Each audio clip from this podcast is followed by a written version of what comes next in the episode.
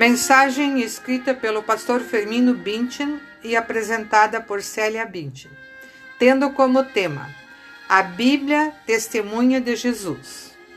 Cumprimentamos a todos com um cordial bom dia. No Evangelho de João, capítulo 5, versículo 39, Jesus diz: Vocês examinam as Escrituras porque julgam ter nelas a vida eterna e são elas mesmas que testificam de mim.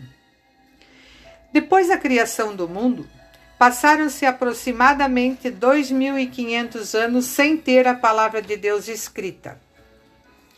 Deus falava a certas pessoas, particularmente aos profetas, e esses transmitiam os ensinamentos ao povo.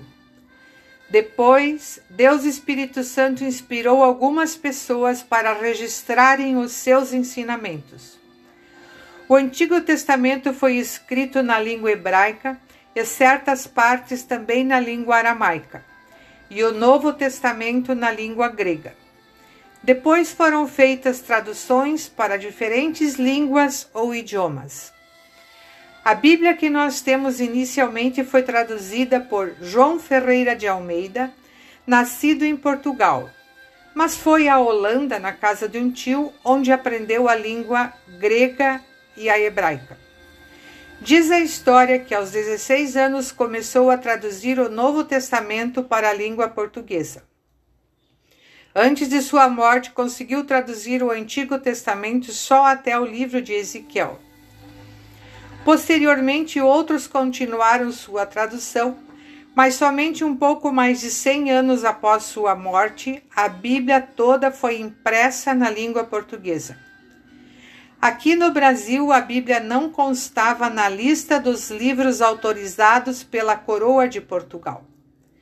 Mas há notícias que antes de 1836, a Sociedade Bíblica Britânica Estrangeira despachou Bíblias para negociantes estrangeiros residentes na costa oriental do Brasil. Entretanto, só em meados do século XIX a leitura bíblica foi oficialmente permitida. Podemos dizer com toda convicção que a Bíblia é o mais importante livro do mundo.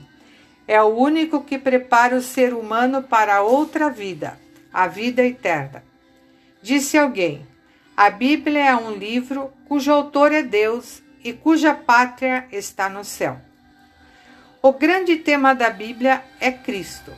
Por isso, Jesus mesmo diz: As Escrituras testificam de mim. Elas dão testemunhos de Jesus. No Antigo Testamento não aparece o nome Jesus, mas são feitas inúmeras profecias da vinda do Messias, do Salvador ao mundo e da obra que ele realizaria. No Novo Testamento, os evangelistas falam sobre sua vida e sua obra, demonstrando claramente que ele é o Messias prometido no Antigo Testamento para salvar a humanidade do pecado, da morte e do poder do diabo.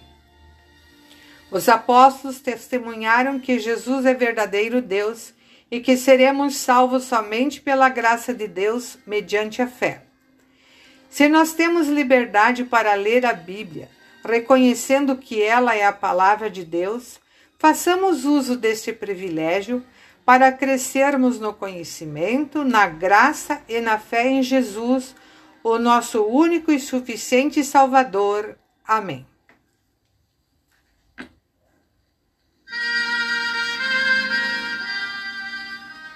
Oremos. Senhor Jesus, que possamos dizer como o poeta: Santa Bíblia, meu prazer, meu tesouro deve ser. És verdade lá dos céus, a palavra de meu Deus. Tu me dizes o que sou, de onde vim e aonde vou. Amém.